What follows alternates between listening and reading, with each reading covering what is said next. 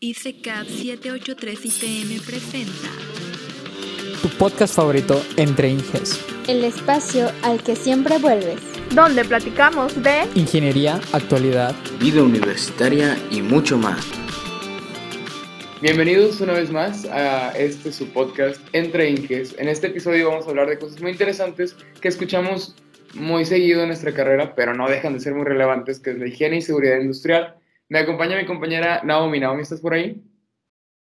Sí, hola, mucho gusto. Soy de Sosa. Igualmente soy estudiante de Ingeniería Industrial y aquí vamos a hablar un poquito entre INGES. Y aquí les habla su servidor, Josué Damas, vicepresidente del capítulo. Espero que disfruten mucho este episodio que compartiremos con el Inge Isaac. Isaac, ¿andas por ahí también? ¿Qué tal muchachos? Hola Josué, hola Naomi, gusto saludarles, ¿cómo están? Bien, bien. ¿Y usted, Inge, qué tal? Muy bien, muy bien. Estamos eh, disfrutando un poco la tarde y pues también platicando un poco con ustedes de esos temas a los que, pues antes que nada agradezco por la invitación para, para compartir un poco con ustedes. No, al contrario, le agradecemos, le agradecemos a usted su tiempo y también su conocimiento que, que compartirá. Y así les comento rapidín, el Inge Isaac dos segundos antes de comenzar me dijo que no le hablara de usted y ya le dije a usted dos veces. Una disculpa, una disculpa Isaac. Pero, ok, vamos a comenzar. Hay algo muy interesante sobre Isaac y es que tiene una trayectoria. Tiene 27 años, es muy joven y ya ha hecho bastante sobre este tema de seguridad e higiene. Entonces, está implementando ahorita un programa, corríjame si estoy mal, de actualización de protección civil para algo así de prevención integral de riesgo. Platícanos un poquito sobre esto. Ah, mira, pues fíjate que últimamente lo que es este, en protección civil no había estado sonado tanto este, en, en diferentes eh, instituciones. Creo que cuando escuchamos más la presencia de protección civil es cuando sabemos que viene un huracán hacia nosotros. O ya llegó y ya nos hizo el desastre, pero lo reconocemos más por la musiquita esa de que ponen cuando va a tocar el huracán. Ah, bueno, pues fíjense, este, una parte de la actualización que yo estoy teniendo con ellos es en cuanto a la gestión integral de riesgos. A lo que se refiere, justamente hoy lo comentaban, es que todas las disciplinas, todo el conocimiento técnico, científico, el toma de decisiones, se complementan en uno solo para generar información y esta información pueda irse, este, pueda ser de gran utilidad para tomar decisiones. La finalidad de esto es que con esa información que se dé a conocer se puedan tomar decisiones, pues ya sea simples o difíciles, pero todo esto enfocado a prevenir desastres o salvar vidas ante la presencia de un agente perturbador. Este, y en general es lo que estamos reforzando, es lo que hemos estado reforzando últimamente. Más que nada en mi formación como seguridad industrial, también la parte de protección civil. Les, comento, miren, fíjense que creo que no muchos, este, cuando escuchamos agente perturbador o fenómeno natural, lo eh, como estamos en Yucatán, lo primero que nos toca, un huracán. No sé si les ha topado a ustedes también que van a un centro comercial, un- a un edificio grande, incluso en el tecnológico. Hay, un, hay letreros que dice qué hacer en caso de huracán, qué hacer en caso de incendio, o en algunos lugares qué hacer en caso de terremoto. Sí, sí. En el caso de Yucatán no tiembla tanto, ¿no? En realidad no tiembla, según el Atlas, Atlas Nacional de Riesgos. Sin embargo, pues tenemos otras cosas que sí nos pueden ir generando, como es este, pues como les dije, el huracán, los incendios, eh, alguna otra situación que ustedes hayan escuchado. No sé, qué me, si pueden decir, incluso las amenazas de bomba. Eso a mí no me ha tocado, la bomba no me ha tocado. No, No. pues fíjense. No sé si escucharon, hace algunos años en la prepa 2 surgió eso de que alguien dejó una bomba ahí y te evacuaron a toda la escuela. ¿No? Pues yo, yo estudié ahí hace tres años y no recuerdo que me hayan evacuado. Me salté un chorro de clases, pero no por una amenaza de bomba. No, pues fíjense, creo que fue en el 2012 o 2013. Ya tiene algo pues. de rato. Este, dieron el aviso, al final era una caja, una caja envuelta con cinta y le pegaron un reloj que simulaba una bomba. No, hombre, Se pasaron, se pasaron. La, la verdad que sí. No sé si estaban en periodo de exámenes y se los querían volar, necesitaban un día más, no sé. Pero bueno, así estuvo la situación con ellos. Este, pues activaron ahí los protocolos, incluso llegó hasta el ejército para llevarse la bomba, la aparente bomba. Pero bueno, ya vieron dos cosas. Algunas son efectos de la naturaleza y a otros son eh, efectos del hombre. La bomba, el incendio. Este, pueden darse situaciones con sustancias químicas o también este, puede eh, ataques terroristas. ¿No? Por eso vemos de un lado los fenómenos naturales y de otro lado los fenómenos, protección antropogénicos, que las mismas personas lo pueden, lo pueden causar. Entonces, ante esto, pues como todo identificamos qué hay a nuestro alrededor, qué nos puede pasar, ¿no? Eh, hay algunos que dicen, no, es que están exagerando esta situación. Eh, cuando ponemos el planteamiento de los planes de emergencia, ¿qué puede suceder? Algunos dicen, lo, estás exagerando, ¿qué puede ser con una amenaza de bomba, un incendio, este, una explosión? Pero fíjense que esta, a veces lo que menos esperamos es incluso lo que a veces suele suceder. Claro. Y dice, este, incluso creo que a ustedes también les ha pasado, ¿no? Que dicen, ¿qué tal si hacemos esto? Puede ser que surja en mínima la posibilidad. Ahí va, y sucede. Sí. Algo así sucede con esto. Planteamos todo lo que sea posible. Así que en cualquier momento que suceda, suceda ya tenemos el protocolo de actuación ante ello, ¿no? Pero bueno, ¿cómo lo hacemos con esto? Pues salimos, vemos qué tanto hay a nuestro alrededor, dentro de nuestro lugar. Como es protección civil, pues también está desde la escuela, nuestras casas, en la empresa, en la calle, donde nosotros estemos, siempre se va a aplicar esto. Y ahora sí, todo lo que nos, todo el, escenario que se pudiese eh, presentar, ahora sí que evaluamos. Pero hay algo que, pues, por desgracia en México, este, se da mucha, mucha esta situación, que no entran en conciencia hasta que les pasa. Incluso con... Sí. No sé si a ustedes les ha pasado también que de momento, de momento, perdón, este, les dicen por, por sus papás, no vayas a hacer eso porque te va a pasar. Claro, sí. Ahí está. Van y lo hacen. Sí. Todos los días. Ay, no lo dudo. Pero bueno, imagínense, van, lo hacen y ahí es cuando les sucede. Y ahora sí que a la mala experimentan ustedes que no deben de hacer eso, ¿no? A lo mejor cuando estamos chicos jugamos con cerillos, queremos meter el, el, el, tenedor dentro del contacto eléctrico o queremos pagar y encender las luces o vemos ahí algunas botellas coloridas. Este, pero no es hasta que no nos sucede algo que no lo tomamos en cuenta. Y les digo, lo que sucede mucho en México y en algunas otras partes es que se enfocan más a la atención a emergencias que a la prevención. Claro. No muchos ven todo eso porque se acostumbran a un estilo de vida, ciertos pensamientos, este, y hasta que no sucede, no toman conciencia.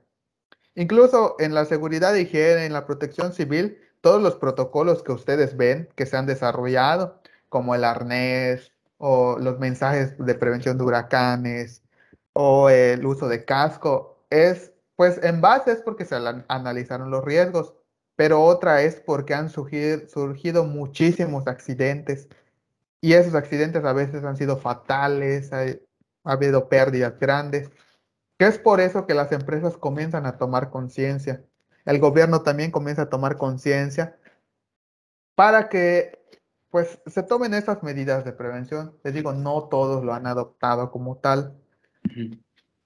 Y se van hasta el otro extremo.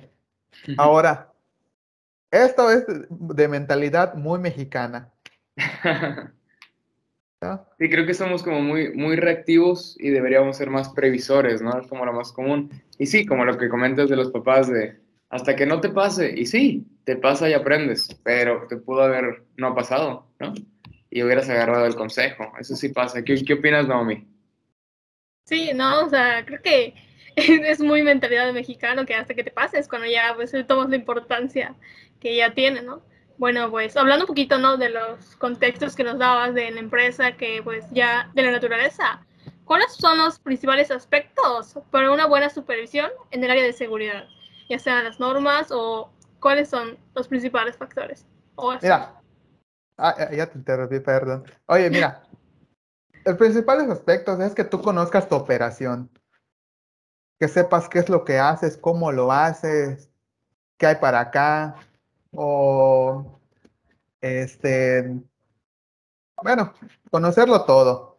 Principalmente, este, a lo mejor no sea nuestra área, quizás no seamos expertos, pero si nosotros nos metemos, lo hacemos, comenzamos a preguntar, observamos de arriba, abajo, adentro, afuera, siendo curiosos, pero no invadiendo el área, podemos entender cómo está la operación y ahí podemos entender cuáles son los principales riesgos que hay en ese proceso, ¿no? Ah, por ejemplo, este, bueno, en, en, en una experiencia que he tenido, este, eh, fíjense que la operación de montacargas, que esto pues a mí siempre me ha tocado y ha sido algo que con lo que he batallado, ¿no? En trayectoria. Y como les decía, no tanto por esto, sino por la mentalidad del mexicano. Y ahorita les voy a decir por qué. Este, pues yo veía que el, cómo lo operaban, las maniobras que realizaban, el llenado de combustible, solo lo veía. Hasta que un momento decidí, pues voy a hacer lo que ellos hacen y me voy a meter a operar el montacargas. Ahí me instruyeron, me capacitaron. Eh, aprendí al llenado de combustible y ahí me fui dando cuenta que eh, muchas de las cosas que ellos hacían no estaban correctas y algunas que se podían mejorar muchísimo más.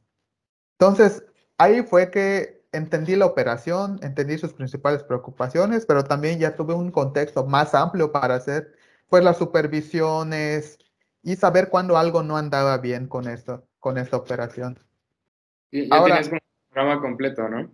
Exactamente. Y ese, este consejo que les voy a dar, pues lo pueden aplicar ustedes en cualquier aspecto de su vida. Si ustedes quieren que entender cómo funciona algo, métanse y háganlo. Pero si en algún punto, este, si hay alguien que les pudiese enseñar y acompañar con ello, muchísimo mejor. Bien dice el dicho que echando a perder se aprende, ¿no? sí. Pero hay, hay ciertos límites para ello, ¿no? Ah, por ejemplo, no me voy a meter, ¿qué será? A hacer soldaduras sin siquiera sé cómo hacerlo. O no voy a hacer soldaduras si hay un tanque de gas al lado de mí. A lo mejor necesito en un inicio alguien que me vaya orientando y me vaya diciendo, mira, mira Josué, mira Naomi, esto lo van ustedes a hacer de esta forma. En caso de que no haya, pues hay muchísima infografía, incluso hasta tutoriales de YouTube, que ahora son muy útiles. Claro, claro, el ser curiosos, pero con responsabilidad. Exactamente. Sí, no, es que es parte muy importante porque, este, digo, yo llevo una nada de experiencia comparado con, contigo, Isaac, pero de lo poquito que he chambeado, en donde he estado, ves que muchas cosas son como, como hechizas, ¿no? O sea, así como de, bueno, a ver cómo sale y, y creo que es muy importante eso de que tú le busques dar la vuelta, que tengas iniciativa, pero todo tiene como una medida, ¿no? O sea, mientras no, no comprometas la salud ni la tuya, ni la de otra persona, ni pongas en riesgo nada, pues está bien, haz lo que gustes, pero creo que ese límite nosotros casi nunca lo respetamos, ¿no? Como que siempre haces cosas que dices, ah, es arriesgado, pero se puede, ¿no? Sí, no, no, no, ca- cañón. No, exactamente. Y fíjate, eso mismo lo quería llevar, la mentalidad del mexicano. Y si se dan cuenta, las personas operativas o las personas técnicas, la verdad, los veo y mis respetos porque ahora sí que se la rifan en todo. Lo que tú les pidas, ellos eso hacen. Sobre todo los, los, los técnicos como los albañiles, los plomeros, los soldadores, los mecánicos. Este, ¿qué otra, qué otro? No sé, se me ocurre más en la lista. Ay- ayú- Ayúdeme a complementarlo. Además de ellos, ¿qué otros? Ahor- Ahorita que metiste o que mencionaste lo del montacargas, me acordé de una vez que fui a un almacén y estaba así clarísimo, haz de cuenta que estuviera aquí en la pared que tengo detrás de mí, no subirse a las, a la- bueno, ahí decía aspas del montacargas. No sé cuál sea el nombre científico, pero bueno, ahí decía aspas, ¿no? Y no, no sé, me llamó la atención porque dije, ¿quién se va a subir? Es súper peligroso. Y ahí veía en los dos, tres montacargas que tenían en el almacén, los operarios subiéndose para agarrar cosas. Y yo dije, oye, pero ahí lo tienes. O sea, ahí dice. Y, y tú les preguntas por qué lo hacen, porque yo de curioso fui y les pregunté. No, pues es que es más fácil, o sea, no tengo que ir a esperar, no tengo que pedir permiso. Y sí es cierto, igual les hace más fácil la chamba, pero es un riesgo impresionante que se suban ahí. Imagínate una caída, un golpecito. No, terrible, ¿no? No, y así es. Y como bien decías, ¿no? Este, date cuenta, es más fácil, es más rápido. Por, por, bueno, continu- retomando esta parte, ¿no? Ellos eran operadores. Este, y pues ahora sí que se rifan con la chamba. Para ellos, mientras más pronto acabe algo, mejor también. Porque lo que me interesa, pues, es hacerlo. Pero no a muchos les interesa eh, eh, en sus... No tienen tanto en cuenta el factor seguridad. Porque ahora sí, creo que Naomi comentaba, pues ya me acostumbré a hacerlo así, toda la vida lo he hecho así. Nunca me ha pasado nada haciéndolo de esta forma. Este, llevo tantos años y jamás he visto que a mí me haya pasado o alguna otra persona, ¿no? ¿Qué es lo que pasa con esto? Bueno, este, ahora México comenzó a darle este impulso en años pasados porque se dio cuenta que había muchísimos accidentes. Ahora sí que a muchas empresas les tocó, pero como hay más empresas y pues no hay cobertura para tantos, nos enteramos cuando surge un accidente y llega la prensa y lo documentan. Ahora sí nos vamos a Telesur, nos vamos a Presidio, oigan, sucedió esto. Pero es entonces que ellos no se preocupan tanto por ello hasta que les pasa. En muchas ocasiones, y el 95% de los accidentes se da por factor humano. Es decir, yo sabía que no debía hacerlo, voy y lo hago de esta forma. Este, a lo mejor ya me urgía eh, terminar el trabajo y lo dejo a medias o, o si estoy armando algo, cierro nada más sin comprobar nada y ahí lo hago, ¿no? Ah, si alguien le, si alguien me dice algo, no, pues lo reparamos después con más tiempo. O incluso lo que han, escuchado mucho, trabajar bajo presión, que lo están presionando para acabar y acabar y acabar, pero le surge más acabarlo y entregarlo que hacerlo bien. Y bueno, Este, bueno, no sé, te voy a comentar un caso y ahí tú pues nos comentarás si sería negligencia o no por parte de la empresa. Bueno, yo estuve trabajando un tiempo en una empresa eh, donde pues tiene ya máquinas, ¿no? Que son un poco más pesadas, un poco más rudas y un poco más peligrosas. Y había una máquina en especial que esa máquina pues tenía problemas y fallas, pero a pesar de que lo reportaban no venían y no, no lo arreglaban, ¿no? Vaya. Y pues en esa empresa tenías que sacar tu estándar fijo todos los días.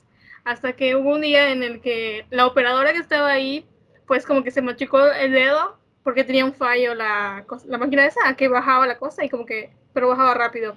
Y se machucó el dedo y fue así cuando ya le pusieron más atención a las máquinas y salió como tú dices, ajá, que en Telesur y todo eso. Pero creo que ahí sería más negligencia por parte de la empresa, ¿no? El que no Ay. cargo. Pues ahora nos vamos a la otra parte, mira. Me ha topado y he escuchado comentarios con compañeros y a mí me ha tocado en algunos lugares donde, eh, pues ahora sí que ah, le dices a, a- a- la empresa o al encargado, quien sea, ya reportamos que hay este defecto, ¿no? Como tú decías, se reporta la máquina que ya estaba así. Pero ¿qué es lo que pasa? Y volvemos a la mentalidad del mexicano. Pero ahora ya no de los operadores, ahora de los responsables, de los de la dirección, de los dueños, de los gerentes, quien quiera que sea. Saben que está mal, pero pues deciden no hacerlo porque les interesa más entregar, cumplir. Y ahora sí, hasta donde se pueda, o incluso me ha tocado escuchar comentarios, hasta que se echa a perder, le paras. Y es entonces que nos damos cuenta que es donde encontramos dónde está el compromiso de las empresas. Eh, no, no tienen comprendido tanto. ¿Qué será? A lo mejor porque pues no les ha pasado nada, es su manera de trabajar, eh, les, a lo mejor conocen bien a su máquina o no la conocen tan bien, pero como tú dices, ya lo habían reportado, ellos ya lo sabían, aún así decidieron no hacerlo. Y si a esto hubiese pasado un poco más grave y tienen pruebas de que esto ya se dijo, pues ahora sí, como dices, caería en negligencia por parte de la empresa, porque se había dicho, se había comentado. Pero, eh, pues también pueden haber diferentes situaciones, ¿no? Ahí es cuando se decide la manera de actuar para evitar el accidente que es el fin de todo esto, ¿no? El bienestar de ustedes y de los trabajadores.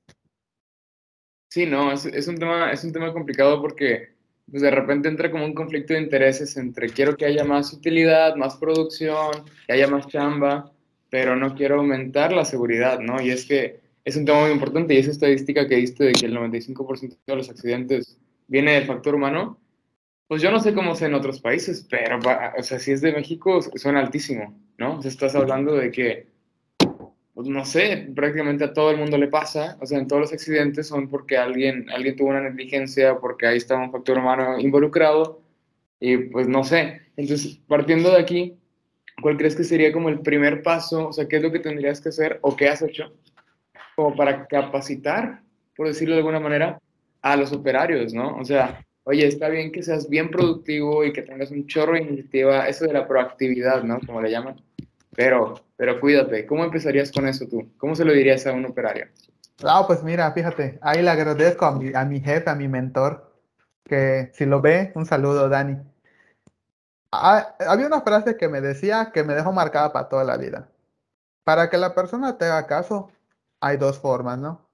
Uno es que tú lo obligues a hacerlo porque sí, no queda lugar. La segunda es, le haces entender a la persona por qué debe o por qué no debe hacer eso. Lo convences de ello, ¿no?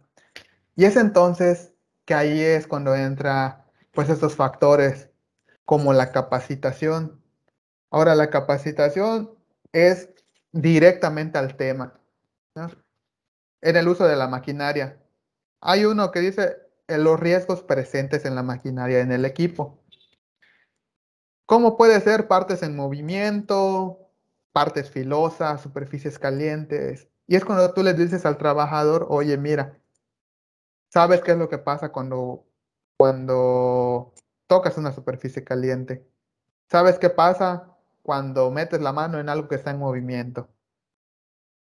Eh, eso es lo que te puede pasar. ¿Qué pasa entonces si tú lo haces? El que va a salir perdiendo, pues vas a ser tú. Porque no vas a estar viniendo a trabajar, vas a tener una parte de tu cuerpo dañada, vas a afectar a tu familia económicamente, pues la empresa también no va a tener eh, tu participación.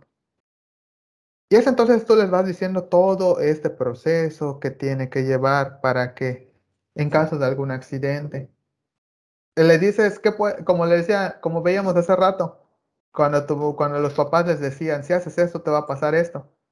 Lo mismo con los trabajadores. Y ese, ahí una parte importante, pues, son dos. La capacitación a trabajadores nuevos para que conozcan la operación y los riesgos que hay. Y reforzar esta capacitación con los trabajadores que están entrando, los nuevos, y también con los que ya llevan tiempo en la planta. Porque incluso hay, quienes se confían y dicen, ah, no me va a pasar nada. Y siguen haciendo su trabajo, pero por algún movimiento o algo que toman una mala decisión, les pasa y acaban mal, ¿no? Entonces, pues ahí la importancia de la capacitación. Ahora, algo importante además de esto, la concientización. No, hay diferentes formas de hacerlo, pero lo, creo que hay un dicho que dice que nadie experimenta en pellejo ajeno. O hasta que conocen a su compañero o la historia de alguien que le sucedió, pues la gente no toma en cuenta y dice, si a él le pasó, a mí me puede pasar también. Hasta que no sucede eso, pues no se dan cuenta, ¿no? Entonces es cuando comenzamos y les comunicamos. Este, eso es lo que pasa. Y les quiero poner un, un caso que tuvimos en una ocasión. Este, fíjense que había una, una máquina que generaba muchísimos accidentes, pero porque era la que tenía mayor operación. Entonces la gente ahí, esa máquina no paraba y la gente ahí estaba como, como loco, dirían. ¿Cuál es la situación con eso entonces? Que nos dimos cuenta que la mayor parte de accidentes que sucedía era por caídas. ¿Y a qué se debía? Que no hacían la limpieza del lugar. Pero ¿por qué no se hacía esta limpieza, no? Resulta que era porque pues todos estaban acorreteados, tenían que entregar el producto, tenían que cumplir y daba la hora y se tenían que ir a sus casas, no se podían quedar más tiempo. O a lo mejor sí, pero no se los pagaban, creo. Y por eso se iban. Sí, y pareciera muy lógico, ¿no? La parte de la, de la higiene, digo, y por, por poner el nombre técnico, pero la limpieza es algo, es algo básico, o sea, ¿cómo no vas a limpiar? Pero es muy cierto, igual no les daba tiempo de limpiar, ¿no? Exactamente. No, y ahí es entonces cuando comienza lo bueno. Ahora, la base de todo, la base de toda empresa es y debe ser las cinco S. Orden y limpieza para todos. Y si le preguntas a un trabajador operativo, a un gerente, a algún mando medio, debe saber las cinco S y las debe aplicar en su área. Y fíjense, parte de eso fue las cinco S, supervisiones y concientización bombardeamos con información, nos quedábamos, supervisábamos, indicábamos, hey, cuidado, no has limpiado tu área, está sucia.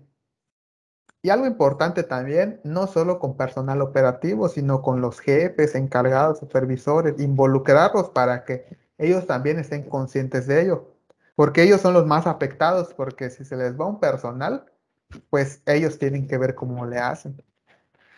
Y pues sí fue resultando. Sí fue Pero, bajando. Sí fue bajando el índice. Ajá. Y hablando como de, veo que estás mencionando que las 5 S y todo eso, ¿cuáles son como los cursos que dirías tú que se deberían dar de ley como para en seguridad y trabajo, ¿no? Que veo que mencionaste 5 S, no sé si habría algún otro. mira, la base, como ves, las cinco veces para orden y limpieza en todo. Pero dependiendo del tipo de empresa, este, hay diferentes contenidos que deben tener, ¿no? Por ejemplo, si tu empresa pues no hace tanto ruido, pues no les vas a comunicar los peligros del ruido. Si tu empresa no hace soldadura, pues no se lo vas a comunicar al que realiza mantenimiento. Sin embargo, hay algunos básicos, bueno, no básicos, sino de cajón que nos piden solo por el hecho de estar en un establecimiento, como es la formación de las brigadas de evacuación, búsqueda y rescate, primeros auxilios, conservación del centro de trabajo, si hay maquinaria y equipo, si realizan trabajos en altura, este, la iluminación del lugar, que tengan también su comisión de seguridad e higiene y capacitar a esa comisión de seguridad e higiene, eh, el equipo de protección personal, el manejo de carga manual de materiales, que son la base de todos ellos. Pero si ustedes tienen otras actividades como manejo de sustancias químicas, pues los cuidados necesarios y las instrucciones de seguridad para hacerlo. Los pictogramas, la identificación de los pictogramas. ¿Han visto ustedes que compran su desodorante o compran eh, algo y encuentran un pictograma con un, rombo rojo con un fondo blanco y una figurita ahí dentro? Esos, sí. picto- Ah, Eh. esos son los pictogramas para conocerlos, identificarlos, porque cada uno tiene su significado diferente. Hay algunos que son leves y usos cotidianos, ¿no? Como recipiente sujeto a presión, algo que es flamable, pero también pueden haber sustancias que son, eh, que son tóxicas, que son explosivas, que son cancerígenas, eh, que dañan el medio ambiente. Y es entonces que debo saberlo yo, pero también debo dárselo a conocer a mis trabajadores, a la planta en general. Y algo importante es la información. Yo lo sé, ustedes lo saben, pero lo importante es que todos lo sepan, todos los involucrados. Y todo lo que nosotros sepamos, que sea informativo, compartámoslo, hagámoslo saber, hagámoslo llegar. Que, el, que les digo, el fin de todo, evitar esos daños y lesiones a nuestros compañeros. Sí, no, es una, es una cosa muy importante eso de dar a conocer. Y, y me, me, llevó a pensar en, no sé si tengas tú algún ejemplo o anécdota propia, y si no la tienes, invéntate una, de en algún momento en el que hayas tenido que capacitar, sí, a los operarios, a los que, digamos así, van como que por abajo, los que hacen todo, pero también a los que están arriba, ¿no? Lo mencionabas hace un momento, de que es importante que también los supervisores, los gerentes, los, pues no sé, los que están ahí dirigiendo la planta, digo, pensando que fuera de producción, también estén conscientes. ¿Tendrás una anécdota por ahí? ¿Algo que te haya pasado? De ambos, con ambos, con operadores y con mandos medios. O que estén los dos, lo que tú tengas, lo que sea es bueno. Pues fíjate, ahí va, mi trauma con el montacargas. Resulta que una vez tuvimos una, o sea, detectamos una situación eh, de emergencia con el montacargas. Y pues, ¿qué fue lo que hicimos? Llamar a los expertos en esta operación para llenado, porque este, este funcionaba con gas LP, como el que está en nuestras casas. Pues el que está en nuestras casas, pues decimos, pues nada más lo checo, veo que no tenga fugas ni nada, ¿no? Es de 20 kilos. Ahora, el tanque que nosotros teníamos era de 1600 litros. Una cosa enorme. Sí, no, no, no, tremendo. Si tenía una fuga, ahí volábamos. y había quienes no lo hacían, había, había quienes sí lo hacían, había quienes no lo llenaban como se debe, ¿no? Y dijimos, algo va a suceder con eso. Pues de una vez vamos a atacar la situación. Juntamos a, juntamos a todos, ¿no? Operadores de montacargas, jefes que sabían operarlo, personal de mantenimiento. Y ahora sí, todos juntos vengan. Trajimos al experto, este, en el, el proveedor de gas, y él fue el que nos enseñó cómo hacer esta carga. Pero algo importante que sucedió con esto es que el que inició la plática fue el gerente de la planta. Ok, ok. Primero le dijimos, vamos a hacer esta, esta reunión de capacitación y pues queremos que usted nos dé la apertura, ¿no? ¿no? Y cuando vieron que llegó el gerente y todos los que estaban ahí, ahora sí, todos sabían que era algo importante para que se les que tenían que tomar. Y pues el curso en sí duró como una hora, pero explicando los principales riesgos, porque para eso algunos sabían, eh, lo hacían de una forma, otros de otra forma, había quienes no usaban guantes. ¿Cuál es el riesgo con eso? Que si te llega a caer gas LP en la mano, ese está a baja presión y baja temperatura. El gas LP en es, es líquido, uh -huh. pero si te cae en la mano te congela y te quema. Entonces se les comunicó, se les dijo, y pues al finalizar todo, todos, todos participaron, preguntaron, resolvieron sus dudas, y a las semanas siguientes todos los operaban como había dicho ese instructor. Pero ¿de qué dependió todo? Pues del involucramiento de la gerencia, de los jefes, y pues hasta ese momento todo salió bien. No, pues qué bueno, qué bueno que, que, terminó bien. Fíjate, yo no sabía que el gas LP te quemaba por frío. Lo acabo de no, aprender. No, es, es bien interesante eso. O sea, siempre, siempre aprendes algo nuevo. Y esto de la seguridad de higiene, pues nosotros como ingenieros industriales, Isaac, pues lo escuchamos muy seguido, ¿no? O sea, llevamos materias, hacemos protocolos, pero creo que es una de las materias en las que nunca dejas de aprender. O sea, vas a una empresa nueva, tipo, por ejemplo, una empresa de gas y te explica un chorro de cosas. Una empresa de empaque y te explica, y nunca dejas de aprender. Yo creo que de ser, Pues muy interesante, fíjate ahorita con lo del montacargas, yo creo como que estamos ahí cizañosos con el montacargas. Yo me acuerdo de una donde, pues hay gente que ya le agarra la maña, ¿no? Así como, como si estuviera manejando su bici su montacargas, ¿no? O sea, como que ya sabe qué onda y cómo hacerle. Y me tocó una vez em, en un almacén que estaban duro y dale con, diciéndole a un operador que manejara más lento, porque tenían sus líneas definidas de por dónde iba a pasar el montacargas, pero como iba rápido, pues cualquiera que se atravesara se le iban a llevar, ¿no? Y obviamente es peligrosísimo. Entonces, no, pues maneja más lento y maneja más lento y por favor, pero lo hacían bien su chamba, o sea, era, era la parte en la que como que choca, porque lo hacía rápido, pero lo hacía bien y muy preciso, o sea, parecía así rápidos y furiosos en el montacargas.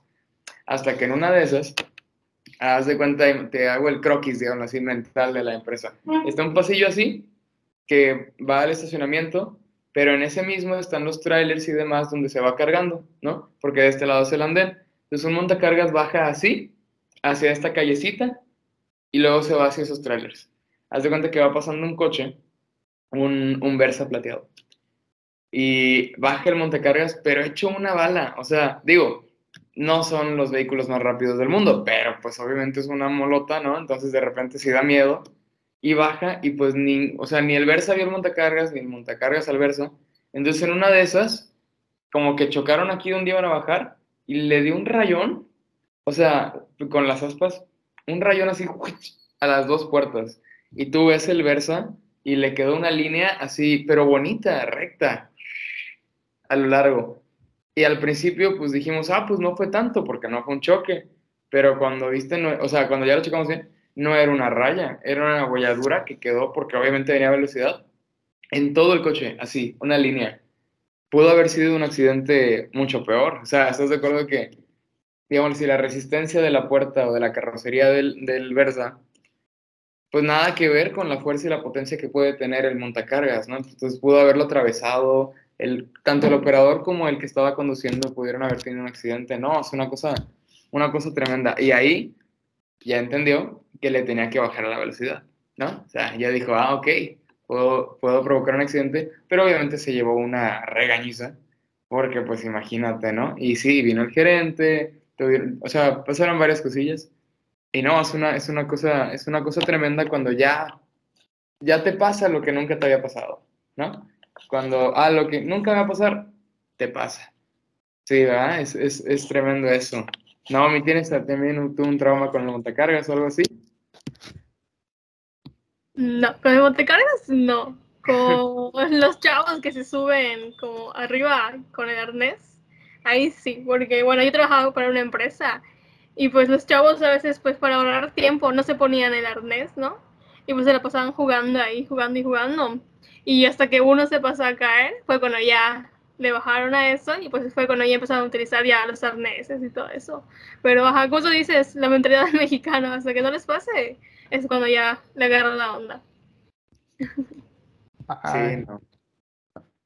Algo que, que, ustedes están diciendo, que se, dan, que se dan cuenta, esas personas hacían bien su trabajo, pero creo que por lo mismo no les decían nada, que sabían que si lo suspendían o le aplicaban una sanción, sabían que iban a salir perdiendo hasta cierto punto.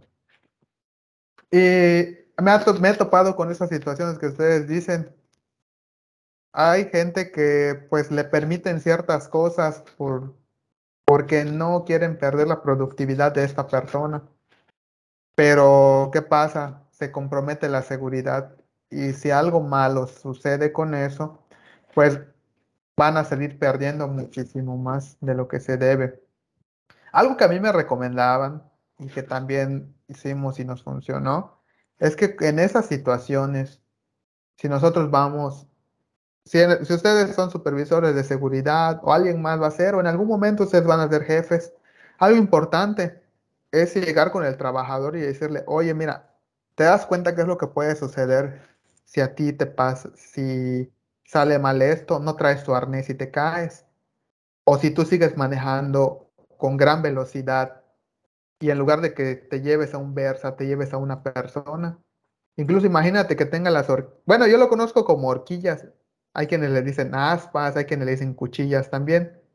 Pero bueno, a esas horquillas se dice, te das cuenta que pudo haber sucedido si bajabas a gran velocidad y era una persona y la persona quedaba de frente.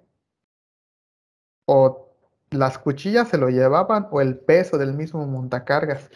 Montacargas pesa dos personas, perdón, dos autos. Uno por el peso, las pesas que trae, y el otro por la parte mecánica. En el caso de la altura, imagínate con tu trabajador, ¿te das cuenta que puede suceder si, eh, si a una altura de 3 metros tú caes? ¿Qué le vamos a decir a tu familia entonces? Cuando nosotros mencionamos la parte de familia es cuando muchos comienzan a tomar conciencia. Y este, bueno, la gran parte, ¿no? Hay quienes, hay quienes sí de plano les vale. Pero bueno, como les decía, lo principal, ir a hablar con ellos directamente. Si su comportamiento cambia, ya le hicimos, ya ganamos a ese trabajador y nos va a recordar porque se lo dijimos bien. Pero si este trabajador insiste, pues ahora sí que tenemos que aplicar otra medida más, digamos, más fuerte. Si a la primera no sigue respetando las medidas de seguridad, pues tenemos que levantarle una notificación, algún escrito y hacerle una advertencia. Oye, mira, la primera no me hiciste caso.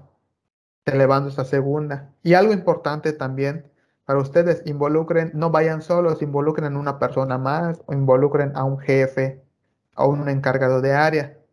Que no sea decir, no, es que él se la trae contra mí. Y la tercera, si la persona continúa, pues ahora sí, pueden aplicar de acuerdo al reglamento que tenga la empresa pues ya sea un acta administrativa, una suspensión, o incluso dependiendo de la gravedad del asunto, igual la empresa puede, puede este, ¿cómo dice? Rescindir de su contrato, dependiendo de qué tan grave sea. Pero, pues en general les digo, y no vayan solos, acompáñense de una persona para que quede claro. Lo importante con eso es que no vamos, no, no vamos a a dejar mal al trabajador, sino que vamos a concientizar de las acciones que él está haciendo. Y como le decía, gran parte de esto, los accidentes suceden por error humano. Y otra cosa importante es que se desarrolló una, una disciplina que se llama seguridad basada en comportamientos. Ahora sí que es la seguridad con la psicología, que entienden cómo funciona los comportamientos de las personas, los trabajos que realizan y cómo detectar esta parte. Y ahora sí que pues, eh, tocando otro punto, la seguridad tiene muchísimas áreas y se complementa con todas las áreas. A mí me ha tocado estar, como les digo, en operación de montacargas, pero también he estado en operaciones de este, eh, maniobras de elevación, trabajos en altura, manejo de sustancias químicas, espacios confinados, soldadura y corte, así también en producción, este, en levantamiento de cargas, en la parte de calidad también. Digo, no es que yo haya estado eh, trabajando directamente en esa área, sino que he trabajado con ellos para lograr la parte de seguridad. Entonces, incluso hasta con la psicología, todo, todo, todo se va a tener que llevar con la seguridad. Sí, no, es una, es una cosa muy interesante y ya, ya, ya por ir cerrando, porque parece que no, pues ya nos echamos una horita. Este, sí, se fue así volando. Ahorita dije, ¿cómo que una hora? ¿Y cómo vamos a empezar?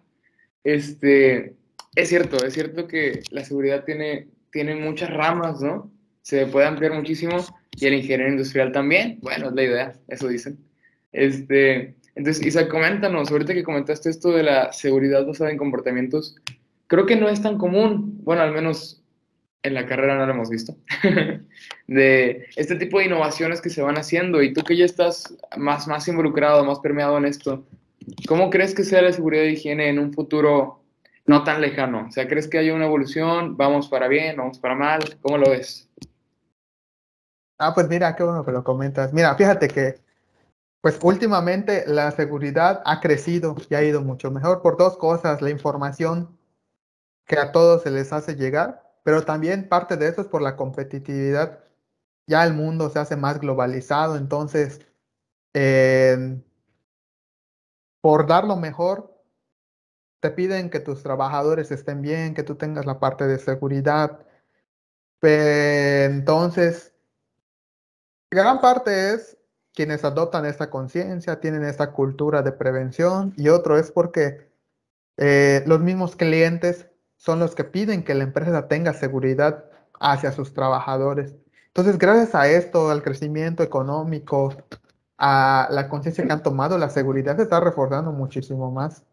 Incluso fíjense que, que, me toca trabajar con japoneses también, que ante todo lo primero que ellos dicen es la seguridad es primero. De todo. Siempre la seguridad. Este, en cualquier actividad que tú vayas a hacer, en todo, en todo. Y apenas sucede algo, se da a conocer con todos para evitar que les suceda nuevamente, ¿no? Entonces, este, pues digo, en parte es muy, es muy bueno que la seguridad ahora sí que vaya avanzando, vaya avanzando muchísimo más. Y pues la prevención. Había años, en años anteriores que se escuchaba, hubieron tantos accidentes fatales, tantos accidentes mortales, pero ahora lo escuchamos muy poco. Pero los que escuchamos hay algunos que no sabemos. Pero la gran ventaja es que pues vamos a la mejora. Y pues ustedes lo han llevado, lo van a llevar. La mejora es continua. Nunca nos estancamos con algo, sino que vamos conociendo, innovando y avanzando. Y un consejo para ustedes y para los que lo vayan a ver, todas las semanas traten de aprender, dedicar al menos cinco horas en su aprendizaje, aprendan algo nuevo, ¿no? Mantenimiento, logística, producción. Y esto va a ayudarles a que desarrollen, este, se desarrollen profesionalmente, personal y profesionalmente, más de lo que la escuela les ofrece. Y pues sí, con todo esto, cuando vean dentro de poco, aún así hayan robots dentro de la planta o esté todo automatizado, la seguridad siempre va a estar ahí. Aún en la empresa más tecnológica siempre hay seguridad. Ok, pues muchas gracias Isaac por compartirnos un poquito de tu experiencia aquí, de tus anécdotas con el montacargas, con los coches. Este, creo que nos ha sido de gran utilidad y creo que para todos los que escuchen esto va a ser de gran utilidad escuchar aquí tus consejos y pues toda esa experiencia que tienes, ¿no? Contarnos un poco y te agradecemos que hayas tenido un poquito, que hayas tomado un poquito de tu tiempo para compartirnos todo esto y por nuestra parte sería todo. Sí, no sé si tengas tú algún comentario final, algún, no sé, alguna despedida para tus fans, un saludo a alguien, Isaac. Un saludo a todos los fans que nos ven, a los futuros ingenieros industriales. La firma de autógrafos va a ser este, cuando les caiga la multa. no, no, es cierto. no, es cierto. Miren, un, un último consejo que les quiero dar es el siguiente. Cuando ustedes estén desarrollándose como supervisores, gerentes, jefes, tengan siempre la seguridad primero y nunca comprometan su seguridad y la de sus trabajadores con tal de alcanzar una meta de producción. Siempre hay tiempo para todo, pero no lo comprometan y pues así como llegan sus trabajadores, llegan ustedes también, asegúrense de que todos vuelvan a casa con bien.